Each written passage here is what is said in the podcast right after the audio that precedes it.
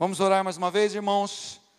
Pai, obrigado por essa noite, pela tua presença entre nós, pela maneira como o Senhor já tem sido manifesto nos nossos corações, Senhor, desde que nós chegamos aqui. Obrigado por usar a vida dos seus filhos e filhas nessa casa, para nos abençoarem, para deixarem tudo em ordem. Obrigado pela vida daqueles que ministram louvor, daqueles que facilitam esse momento de entrarmos na tua presença e adorarmos a ti. Obrigado, Senhor, pela vida daqueles que estão aqui com os seus corações abertos agora, esperando, Senhor, receber a tua palavra, Deus. É essa a nossa oração nesse momento. Que o Senhor use a minha vida, Senhor, pelo poder do teu Espírito Santo e da tua palavra para falar com cada um de nós que está aqui nessa noite, para a honra e glória do nome do Senhor Jesus Cristo. Se você crê, diga amém.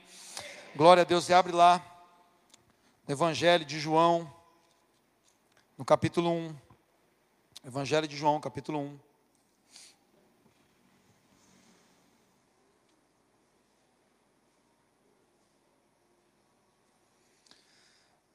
João capítulo 1, verso 22.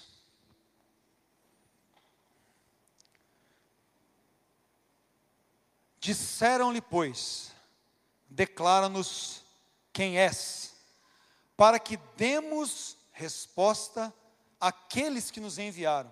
Quem dizes a respeito de ti mesmo? Bom, é só esse verso. É, na versão, nova versão transformadora, diz assim: afinal, quem é você?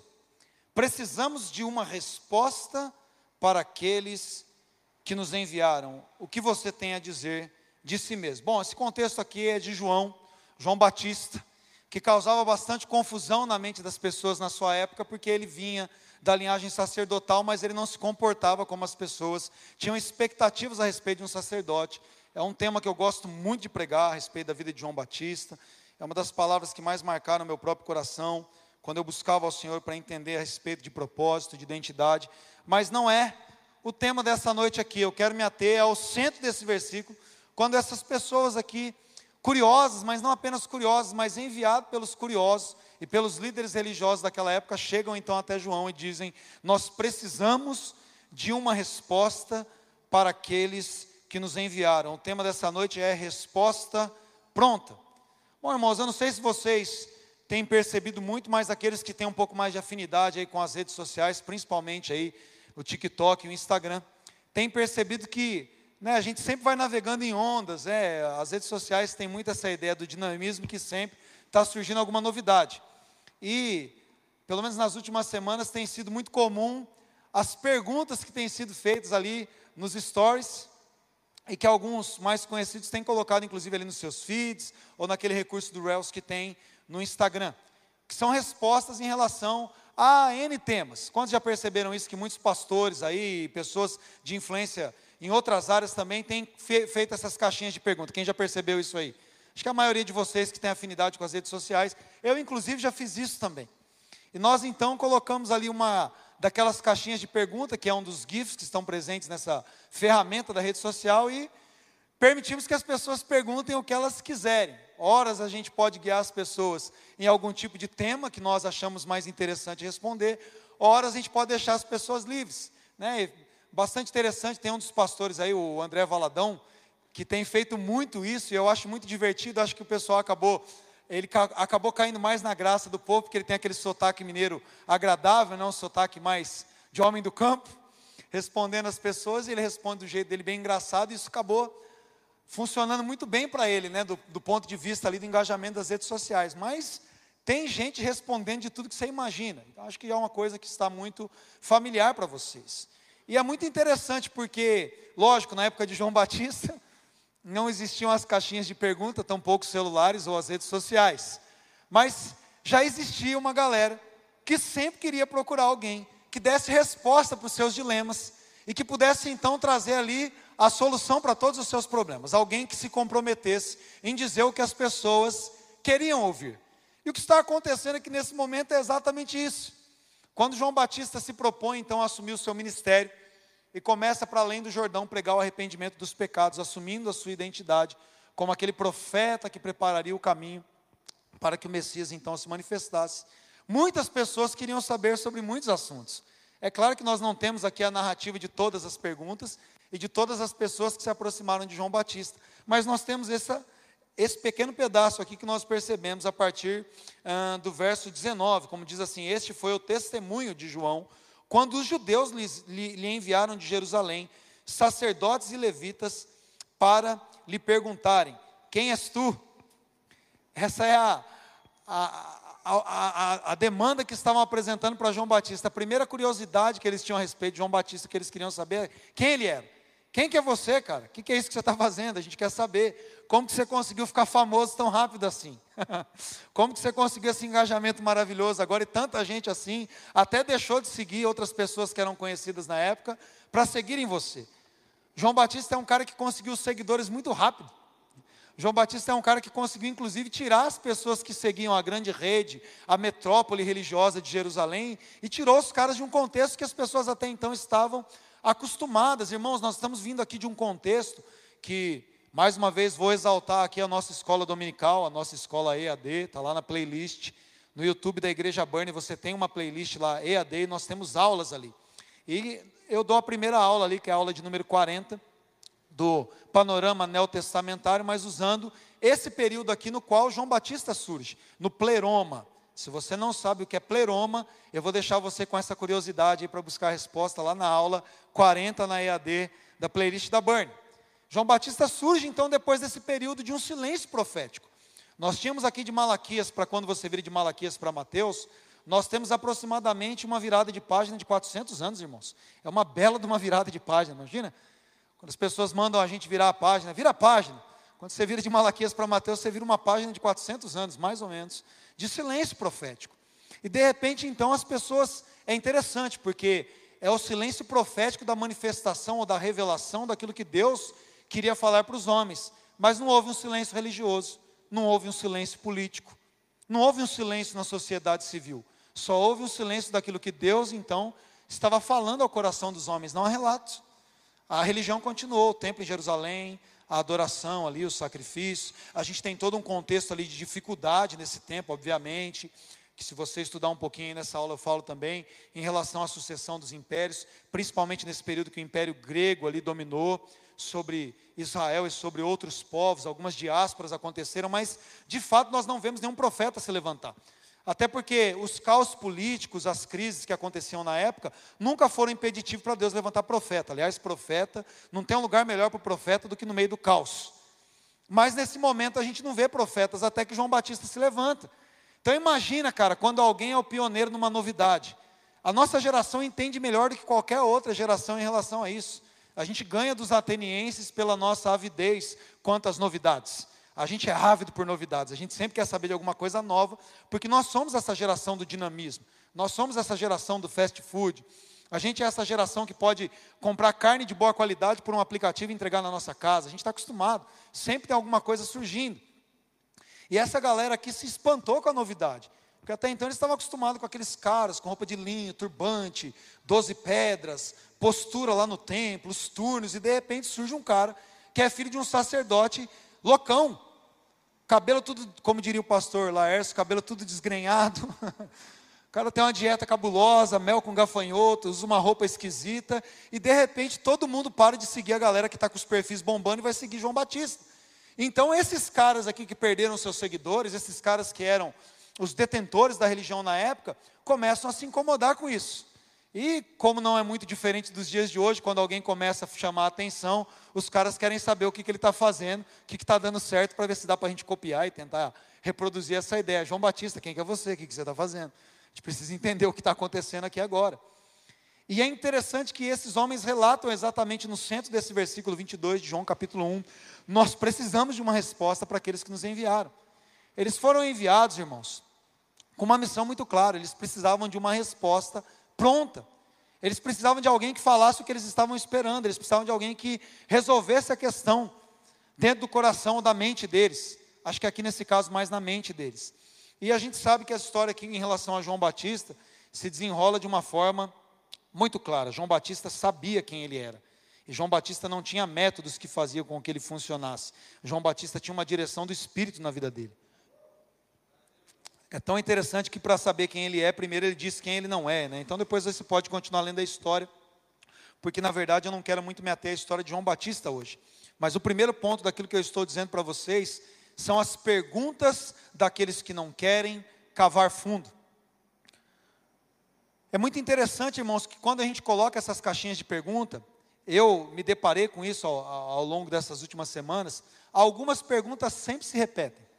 Pastor, é pecado fazer tatuagem? É, há uma pergunta que se repete não só para mim, mas eu vi para muitos outros pastores, né, principalmente aqueles que são muito mais conhecidos do que eu. Pastor, e crente, pode tomar uma bebidinha alcoólica? Aí olha lá, pastor, é pecado a gente ir no motel? Casado, né, irmão? Solteiro já sabe que é pecado fazer em qualquer lugar. É, os casados perguntando, os casados iriam ao motel. Pastor, é pecado isso, isso e aquilo. Pastor, o que, que o senhor acha disso, disso, disso e daquilo? O que, que as pessoas estão querendo, irmãos? As pessoas estão querendo transferir a responsabilidade das suas dúvidas para outro. As pessoas não estão de fato se importando com o teor ou com o conteúdo das respostas. O que elas querem é um respaldo para suas indagações que, no final das contas, ou pelo menos lá no fundinho do seu coração, eles sabem que não é certo. Eles têm algum pontinho ali do que se incomoda, ou que não traz ali uma convicção de fé, mas eles querem encontrar um respaldo para poder continuar fazendo aquilo que eles queriam fazer. Então eles falam: vou fazer, vou fazer o pastor assumir a responsabilidade por mim. Que se o pastor falar que é, fechou a conta. Eu estou fazendo porque o pastor falou que é. Então, agora o sangue da minha, da minha culpa está sobre o pastor. Aliás, os meninos que ficam fazendo tatuagem aí falou que está tudo a minha conta. Tá nada. Tá nada. Meu filho eu não autorizei fazer nenhuma. Vocês estão fazendo o que vocês querem. Né? A galera faz e cada um dará conta de si mesmo. Mas, ah, não, o pastor tem tatuagem, eu vou fazer tatuagem porque o pastor tem. Não, você está fazendo o que você quer. Não é porque eu tenho, cada um de nós sabe o que nós estamos fazendo. Mas nós ficamos procurando um respaldo para fazer as coisas, irmãos. Sim ou não? Nós percebemos nessas pessoas, eu tenho acompanhado bastante isso. Eu tenho ouvido a, as respostas que têm sido dadas por esses pastores e grande parte, inclusive, das respostas são tão evasivas quanto as perguntas. Porque eles também não querem se comprometer com a responsabilidade dos outros. Ninguém quer se comprometer com as ações do outro. E não é justo que seja assim, porque nós sabemos que nós servimos num reino onde cada um prestará conta de si mesmo. Claro que aqueles que são mestres ou que tomam essa responsabilidade para si, atrai para si um juízo muito maior. O irmão de Jesus aí, Tiago, diz isso para nós. Mas sabe aquela história do quando o casal vai para a cozinha junto? Aí se a comida der errado, a gente coloca a culpa no outro, certo? Não ficou legal porque você fez isso e assim, assim, assado. A carne não ficou legal, ah, é que você não descongelou a carne direito. Você descongelou a carne no micro-ondas, tinha que esperar descongelar na geladeira. E aí alguém coloca a culpa no outro. Mas se dá certo, todo mundo quer disputar os méritos. É a mesma coisa que acontece, entendeu? Se der certo, o mérito é meu. Agora, se der errado, eu tenho alguém para culpar. As pessoas procuram, irmãos, são as perguntas daqueles que não querem cavar fundo. As pessoas procuram respostas numa superfície muito rasa daquilo que diz respeito à nossa fé. Aliás, esses dias eu gravei um IGTV no Instagram falando sobre a bebida alcoólica. E sabe, irmãos, a grande questão aqui é que nós precisamos ir um pouco mais fundo do que essas pessoas que têm procurado respostas rasas. A gente se acostumou muito a ter uma informação superficial a respeito do assunto e achar que a gente é doutor naquilo. Até porque o, o buscador aí tão conhecido nos deu essa possibilidade. Qualquer assunto, irmãos. Qualquer assunto que você imaginar. Meu filho fica perguntando às vezes algumas coisas para mim, eu falo, né, brinco com ele, falou, João, se você quiser procurar agora aí como fazer um avião de bambu, você vai achar. Aí eu procuro na frente dele, como fazer um avião de bambu. Aparece um vídeo no YouTube, tutorial de como fazer um avião de bambu. Aí eu pergunto alguma coisa, fala, João, se você quiser aprender como fazer uma bomba com bola de sinuca, você acha. Aí escreve lá, como fazer uma bomba com bola de sinuca. Aí tem lá. O cara separa lá os insumos do, da, da, daquilo que vai como adubo, tem algumas coisas que vão, não vou ensinar vocês a fazer bomba aqui não, mas dá para fazer. Deixa que o YouTube ensina vocês. Mas o que você inventar na cabeça, aí você descobre. Vocês sabem disso. E aí o camarada vê o vídeo lá, o tutorial, e fala, eu já sei fazer um avião de bambu. Sabe nada. Porque nós só sabemos, na verdade, quando nós enfrentamos o processo, quando a gente consegue descobrir ali as variantes, o que dá certo, o que não dá certo, a gente descobre na hora que vai tentar fazer o, o, o, avião de bambu, que não era bem aquele bambu que a gente achou que dava certo, o bambu que a gente achou é mais maciço, o processo de cura dele não foi correto, tinha algum tipo de praga naquele bambu, a colheita não era o tempo certo. Aí a gente começa de fato a entender as coisas. Eu nunca fiz um avião de bambu, tá, irmãos? Eu estou só conjeturando aqui. Mas na hora que você vai pôr a mão na massa, é que você descobre que as respostas superficiais não preenchem o vazio das dúvidas dentro de nós. Mesmo que João Batista tenha respondido para esses homens, eu sou a voz do que clama no deserto, essa resposta não preencheu o vazio da dúvida que estava no interior deles, porque era uma resposta rasa. Perguntas rasas só são respondidas com respostas rasas. É por isso que a maioria dessas dúvidas tem sido respondida ali naquele recurso que tem apenas 30 segundos, às vezes num story de 15 segundos, porque as respostas que nós queremos mesmo, elas não estão nessa superfície rasa, irmãos, elas estão num ambiente muito mais profundo, onde nós precisamos cavar para obter a resposta. Mas quando nós temos essa ideia do casal que, que cozinha junto, né? Se tem mérito, foi eu que fiz, agora se deu errado, foi ele que fez. Nós começamos então a encontrar os culpados errados, nós começamos então a encontrar as respostas erradas. Para as pessoas que se contentam com resposta de superfície, é, não sei quem pregou aqui, acho que foi o pastor Adriano que pregou de manhã, ele citou a questão de Elias. Elias era o homem ali que orou três vezes para descer fogo do céu, o negócio deu certo, orou para parar de chover, parou de chover, orou para chover, choveu de novo. Mas na cabeça do povo naquela época, a culpa da seca, a culpa de não ter chuva era de Elias. Elias é o culpado por não chover. Eles não assumiam para si a responsabilidade, porque nós sabemos, nós que lemos a história, sabe, eu espero que você saiba disso. A culpa da seca e de todo o mal que assolava Israel não era da oração de Elias, era do pecado de Israel. A culpa era da idolatria deles que estavam servindo a Zera, que era a deusa que Jezabel trouxe ali, da pátria da sua mãe, e de Baal, que era adorado naquele lugar a culpa do problema que estava sendo vivido ali em Israel naqueles dias, em Samaria, ali na cidade que o pai de Acabe tinha construído, como um centro idólatra, não tinha nada a ver com a oração de Elias, tinha a ver com o pecado do povo, mas o povo queria uma resposta rasa. Por que, que parou de chover? Por causa de Elias, o profeta.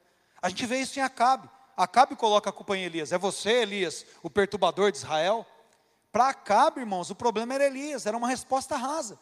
São pessoas que querem encontrar nos outros a motivação da sua vida não está dando certo dos problemas que o seguem. Então é sempre mais fácil encontrar uma forma para absolver dos meus erros.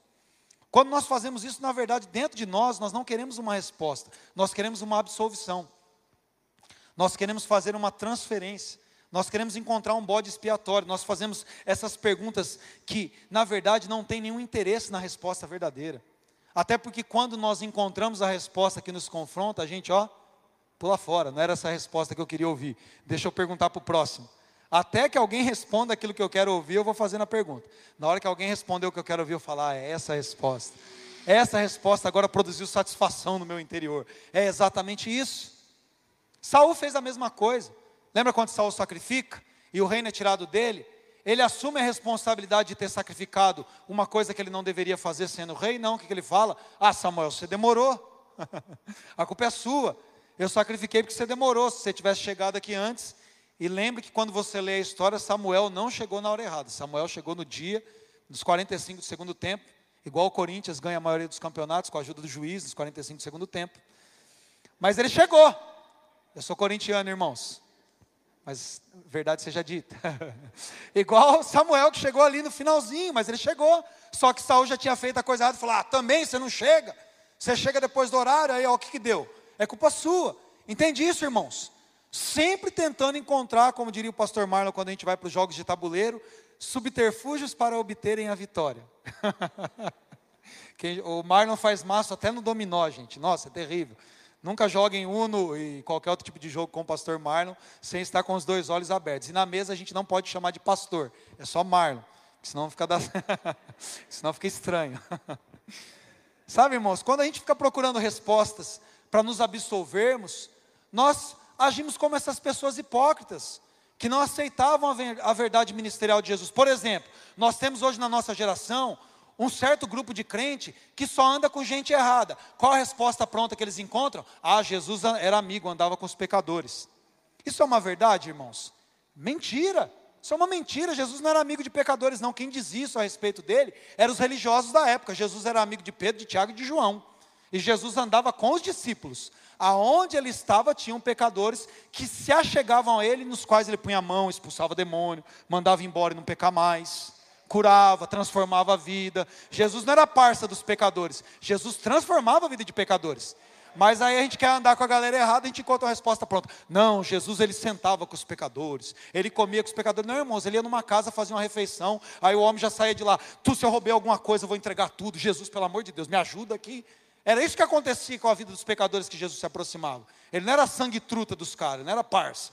Ele era alguém que estava transformando a vida das pessoas. Mas quando eu quero uma resposta pronta, não, eu tenho que andar com todo mundo. Jesus andava. Você está falando igual os fariseus falavam, os fariseus que diziam isso. Os discípulos sabiam que não era assim. Jesus tinha os seus amigos mais chegados, inclusive João, que era o parceiro mesmo, um amigo fiel dele, Pedro e Tiago, que sempre estavam mais próximos. Aí tinha mais 12 ali, tinha mais 70 acolá, tinha mais 500, que depois vazou todo mundo, depois apareceu 120 lá em Atos 2. Mas Falar que Jesus andava, que ele era da turma da galera, o que, que é isso? Resposta pronta para passar um pano para a gente. E esse é o primeiro ponto, irmãos.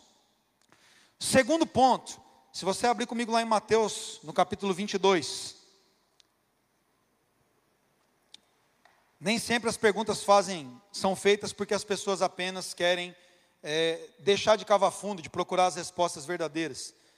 Boa parte do tempo também, as pessoas estão fazendo perguntas maldosas. Nós vemos isso acontecendo na vida de Jesus também. Mateus 22, lá nos versículos de 15 a 22, nós percebemos isso aqui, presta atenção. A gente não precisa ler o texto todo, vocês conhecem, depois vocês podem ler. Mas olha o que disse o verso, o verso 15 de Mateus 22.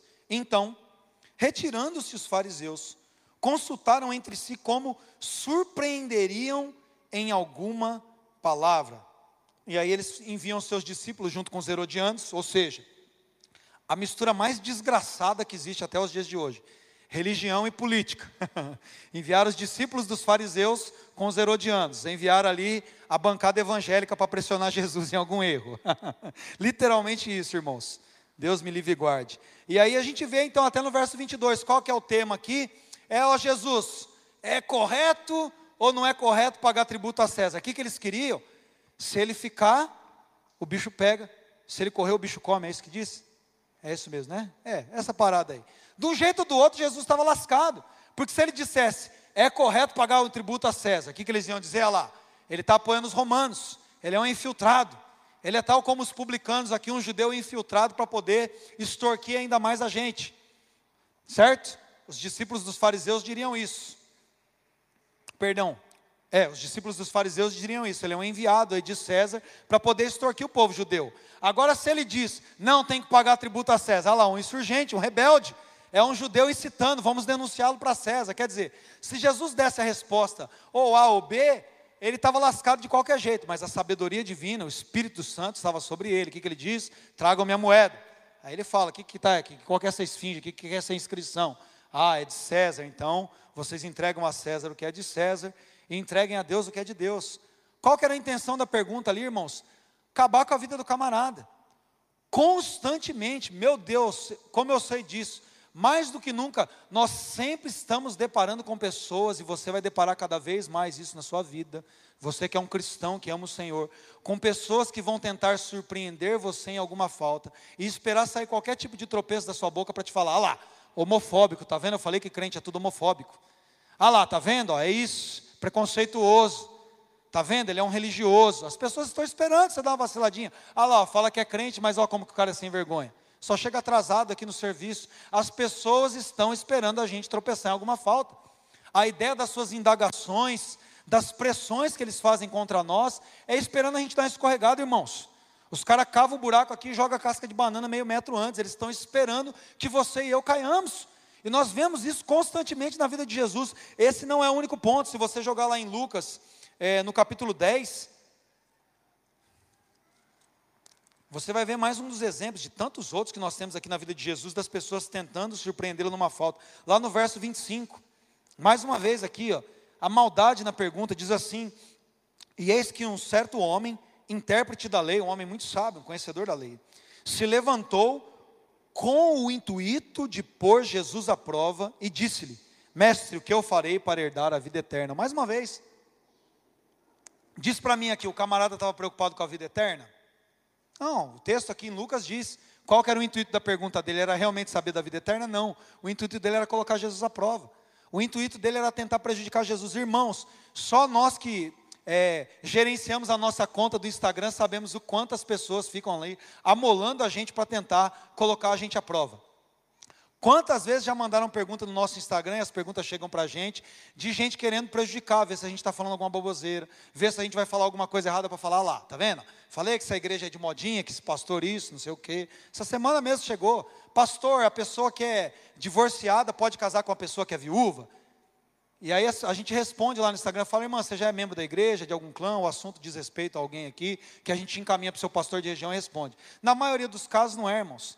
E quantas vezes nós já vimos perguntas lá que as pessoas estavam fazendo a pergunta só para denunciar um membro da igreja. Pastor, o que, que você acha disso, disso, disso, disso disso? E aí a gente, às vezes dá para responder a pergunta lá diretamente e responde, ah tá, porque o fulano que faz tal coisa lá na sua igreja está fazendo assim, assim, assado. As pessoas não estão preocupadas com a resposta, irmão. As pessoas não querem saber do Evangelho ou de como terem as suas vidas transformadas. Elas querem alguém que possa escorregar ali para elas falar: tá vendo? Eu falei que crente é tudo, isso, isso, aquilo. Eu falei que essa igreja assim, assim, assado. Eu não falei que essa irmã é isso, isso, isso. As pessoas estão desesperadas pela nossa queda. As pessoas estão desesperadas pelos nossos erros. Quantos já leram a história do jovem Daniel?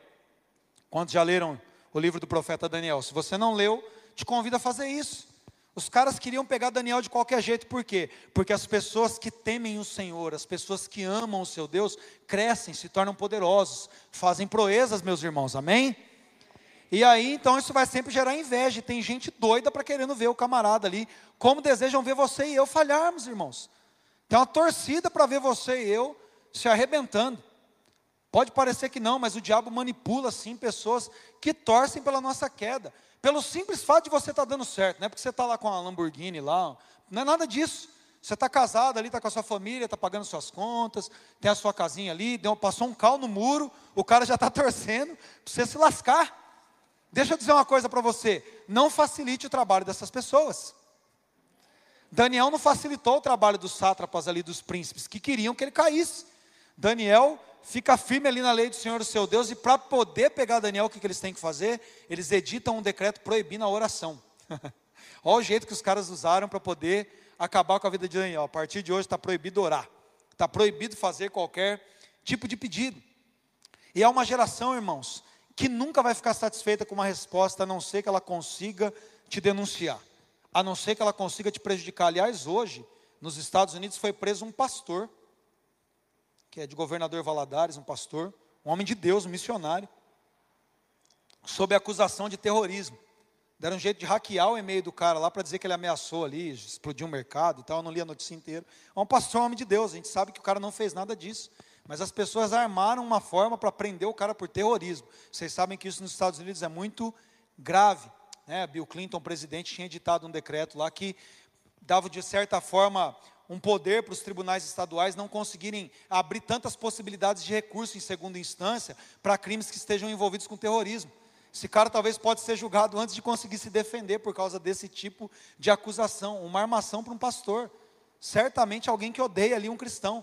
Armaram para derrubar o cara e as pessoas cada vez mais estão armando para nos derrubar, irmãos, por meio de lei, por meio de uma ideologia liberal dentro da teologia, um progressismo dentro da política. Essa semana foi aprovado, já está aprovado na Austrália, que nem o pai pode tentar alterar a orientação sexual da criança, mesmo que ela peça. Se uma criança estiver sofrendo de alguma questão sexual, tiver com dúvida da sua orientação e quiser mudar ali, o pai está proibido. Se ele fizer isso, ele vai preso. Nem um líder religioso, nem se ele pedir, eu quero transformação na minha vida. Não pode. Se ele fizer isso, ele vai ser preso. Mesmo que a pessoa peça. Que, que é isso, irmãos? São as pessoas que não estão preocupadas com as respostas sobre aquilo que pode produzir a vida eterna, mas uma maneira de nos prejudicarem. E para isso, cada vez mais, nós precisamos ser conhecedores da palavra e ficarmos firmes. Você lembra que essa mesma turma aqui que chamava Jesus de beberrão e comilão, reclamava de João Batista também, que não comia e não bebia, que jejuava. Esse texto está lá em Lucas, nós já lemos Lucas aqui, lá em Lucas 7, só se você quiser anotar aí, nos versos 33, Jesus fala isso. Quando João Batista apareceu, não costumava comer e beber em público. Vocês disseram, ele está possuído por um demônio. Agora o filho da sua vez, por, o filho do homem, por sua vez, come e bebe, vocês dizem, é um comilão e beberrão, amigo de cobradores de impostos e pecadores. Ou seja, as pessoas não estavam procurando uma referência, elas estavam procurando alguém para criticar. E hoje não é diferente, irmãos. Te pinta a parede de preta, tua cor chip, lá, igreja da modinha. O camarada usa terno e gravata para pregar na igreja clarinha, lá, igreja ultrapassada. O camarada isso, ah lá, tá vendo? Isso aqui não sei o quê, ah lá, a igreja não é isso. Sempre vão ter uma forma de prejudicar alguém. Sempre vão ter uma forma de falar mal, não importa o que você faça, não importa a resposta que você dê. Essas pessoas não estão mais preocupadas com uma resposta, elas estão preocupadas com uma forma de te condenar, de te acusar. Elas estão preocupadas com uma forma de se esquivarem e apontarem os dedos. Agora, qual a questão para nós, pastor, com isso? É que nós não podemos ser assim. Quando nós pregamos a palavra, irmãos, nós vemos o que está acontecendo no mundo. Nós vemos uma igreja cosmética, pouco preocupada com a transformação de vida. Mas o que eu espero é que você que está aqui nessa noite não seja assim. Não seja aquele que está procurando por respostas prontas. Não seja alguém que está procurando no Evangelho uma forma de se esquivar, ao invés de solucionar os problemas com os seus pecados. Não seja alguém que está procurando no Evangelho, nos líderes religiosos, nas igrejas da nossa geração uma forma de apontar os dedos e tirar a responsabilidade de você, porque a terceira palavra aqui nessa noite é responsabilidade, irmãos. Nós fomos chamados para sermos responsáveis. Lá em Lucas, nesse último texto que nós lemos, Lucas capítulo 10, Jesus ensina para você e para mim qual é a forma de resposta que não vem pronta no reino dos céus. Vamos ler de novo o versículo 25. Um certo homem, intérprete da lei, se levantou, com o intuito de pôr Jesus à prova, e disse-lhe: Mestre, o que eu farei para herdar a vida eterna? Então Jesus lhe perguntou. Jesus sempre devolve, irmãos.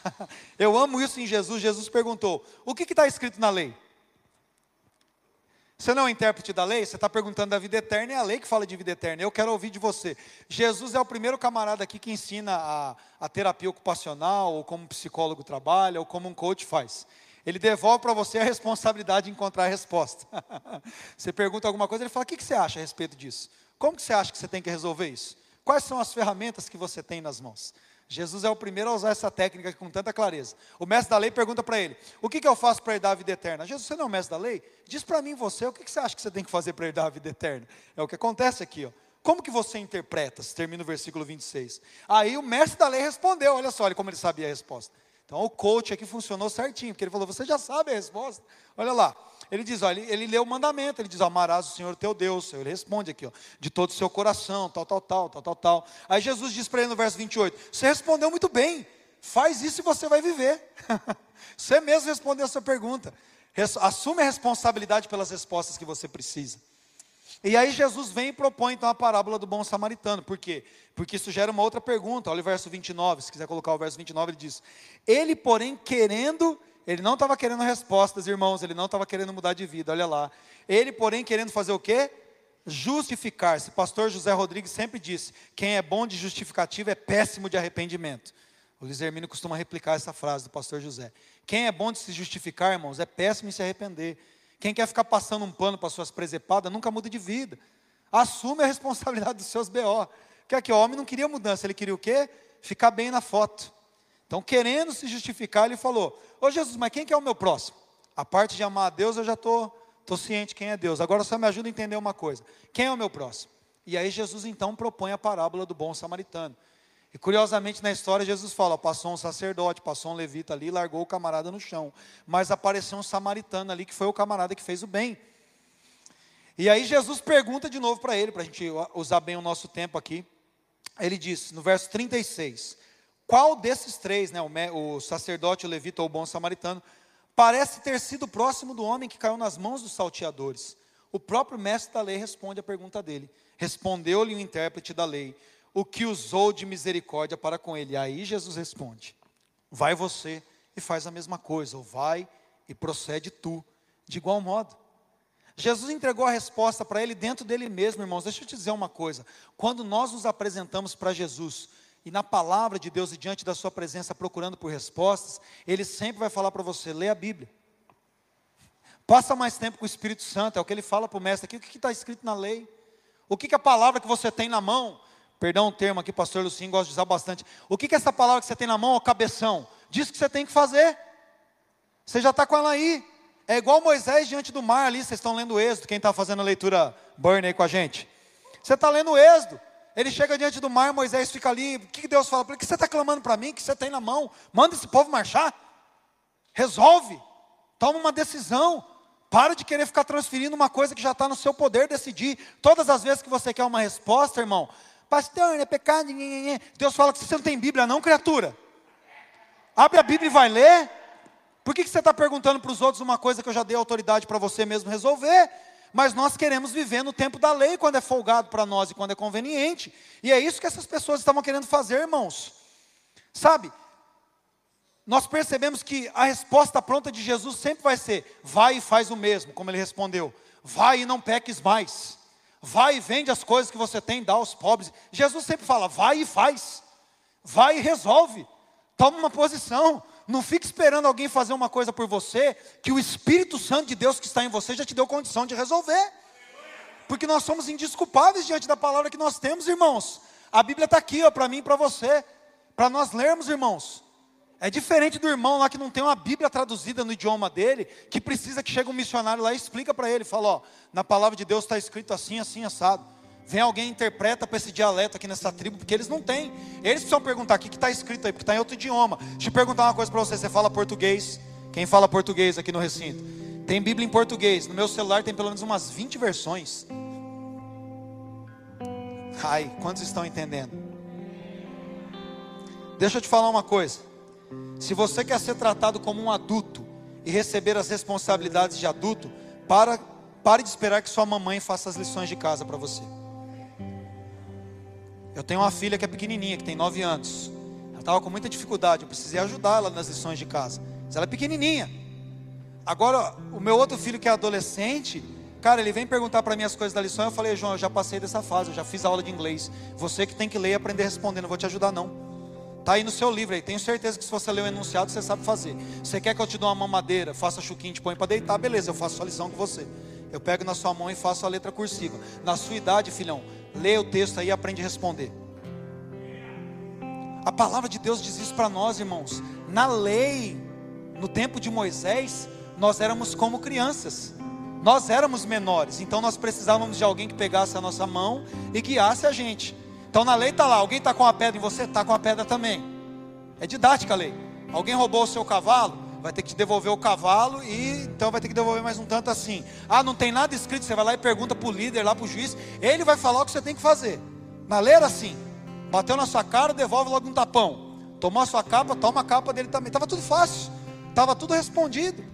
Na lei as criancinhas tinham lá, ó, B mais A, BA, B mais E, B. E assim vai. Os pedagogos aqui sabem como ensinar as crianças de forma lúdica. A lei era uma forma lúdica de ensinar crianças. Se você abrir em Gálatas, você vai perceber isso. Quer ver? Abre lá em Gálatas, capítulo 4. Na lei nós tínhamos respostas prontas. Crianças precisam de respostas prontas. Olha só o que diz Gálatas 4. Digo, pois, que durante o tempo em que o herdeiro é menor, diria os mano aí, de menor, em nada difere do escravo posto que ele é senhor de tudo, mas está sob tutores e curadores até o tempo pré-determinado pelo pai. O que ele está dizendo aqui? Quando é criança, precisa de alguém que cuide dele. Pode ser rei, mas se ele é um pirralho ainda, alguém vai precisar cuidar dele até que ele tenha idade para assumir o negócio. Esse é o tempo de Moisés, irmãos. É o tempo dos pequenos. É o tempo que o papai segura o BO. É o tempo que você, aqui na nossa legislação, é menor de idade. Seu filho é menor de idade, está amarrado, vai fazer isso. Pega teu carro e atropela alguém. Quem que vai responder esse BO? Papai, que não vigiou o neném ali de 17 anos que pegou o carro e atropelou alguém. É a nossa legislação. Sofram essa legislação, mas é o que está escrito. É a lei, é menor de idade, não toca no neném. Pode engravidar, pode matar, pode roubar, mas tadinha, é menor de idade. É a nossa legislação. Quem que vai responder? O papai da criança. Até que ele tenha 18 anos. Agora, se ele aprontar a arte quando ele tiver 18 anos, tem direito a uma ligação. Você escolhe você vai ligar para o advogado, você vai ligar para a mamãe ainda. Acho que a maioria deve preferir ligar para a mãe ainda. Mas enfim, o fato é que agora acabou. Papai não responde mais. Por quê? Porque é maior de idade. Deixa eu te contar uma coisa. Em Jesus, nós fomos feitos maiores de idade. Enquanto na lei é assim, ah, dá um tapinha na sua cara, dá um tapão também. Na graça as respostas são assim, ó. Mateus 15, versículos de 11 e 18. não é o que entra do corpo, é o que sai do corpo. Olha só.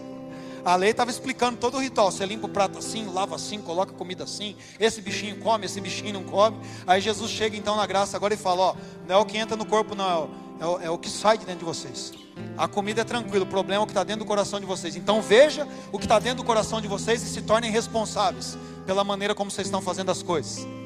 Na lei te falava, você pode tocar nisso, tem mofo aqui, destrói a casa, tá não sei o que, sete dias fora, lava na água assim, lava na água assado. Na graça como que é? Todas as coisas me são listas, mas nem todas me convêm. Tudo está meu acesso aqui, mas eu não vou me deixar dominar por nada. Te respondeu alguma coisa? Não, te respondeu nada. Diz para você, procure entender o que você está fazendo e assuma a responsabilidade pelos seus BOs. Não existem respostas prontas, irmãos. Paulo escreve para Tito, que é um pastor que ele está treinando, e Tito pergunta para ele: Paulo, o que, que é puro? Como que eu sei o que, que é puro e o que, que não é puro? Aí Paulo diz para Tito: para os puros tudo é puro, para os impuros nada é puro. Eu achei que até um, se eu buscasse no Google, ia explicar para mim, ó, isso, isso, isso é puro, isso, isso, isso é impuro. Não tem. Por que, que não tem? Que você não é criança mais, não tem Deus pegando na sua mão e te ensinando a fazer letrinha cursiva. Não é mais. O professor está falando, você se vira para anotar. Vai pesquisar, vai cavar fundo. Porque essa é a diferença de pessoas adultas. Elas sabem que elas precisam ter fundamento, cavar mais fundo, descobrir, irmãos, todos os mistérios da sabedoria e do conhecimento estão escondidos em Jesus. Todas as respostas estão em Jesus, mas elas não vão vir de bandeja no enter do Google, não. Não fica pensando que o pastor vai responder alguma coisa e vai falar, não, eu fiz porque eu perguntei no TikTok e o André Valadão disse que podia. É essa, é essa a ideia que você vai falar para Jesus? Ah, não, eu perguntei para o pastor Neto, ele falou isso, isso, isso. O máximo que você vai aumentar é os meus problemas na hora de prestar conta lá. Então o senhor ensinou isso, pastor Neto. Mas isso não vai livrar o seu couro, irmão. Nós precisamos ser maduros. Sabe qual é a única resposta pronta que tem na Bíblia, no ministério de Jesus? É arrependa-se. Pare de se justificar. Nós não podemos ser como um mundo que procura por respostas prontas, ou que com dolo pergunta as coisas só para responsabilizar alguém, mas que não tem interesse em mudar de vida. Nós fomos chamados para mudar de vida, irmãos, mas você não vai encontrar essa resposta maratonando 30 horas por semana na televisão e não dobrando o joelho uma vez no chão para orar. Esse é o problema. Que é mais fácil, eu fico 10 horas no Netflix e espero que o pastor responda o meu dilema em 15 segundos no stories dele. Fácil, né? Você acha que isso vai dar certo, irmãos? A gente acha que isso vai funcionar mesmo? Alguém honestamente acredita nisso? Que existe algum tipo de resposta pronta no Evangelho? Eu gosto muito de João capítulo 9, versículo 21. Tem a cura de um cego. João capítulo 9, Jesus cura um cego de nascença. Aí os fariseus estão doidos para fritar o cego e fritar os pais dele. Então eles vão lá, no cego ele responde, eles não aceitam, vão no pai dele. Aí os pais percebem que a casa deles está caindo ali com os fariseus. Eles falam: Não, deixa eu dizer uma coisa. Põe no 21 aí de João 9. Ele tem idade, pergunta para ele mesmo.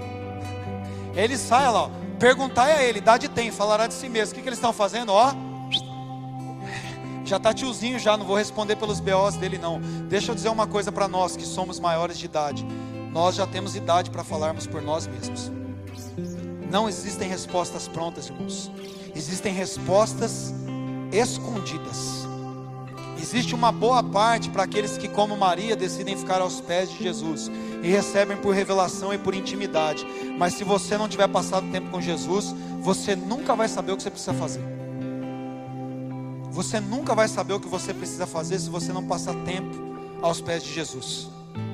Você precisa trocar as suas horas de muito lazer para algumas horas de devoção. Você precisa trocar muitas horas de televisão por momentos de oração.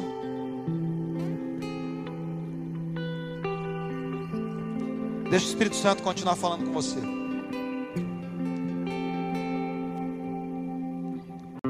O Espírito Santo está falando no seu coração, eu tenho certeza.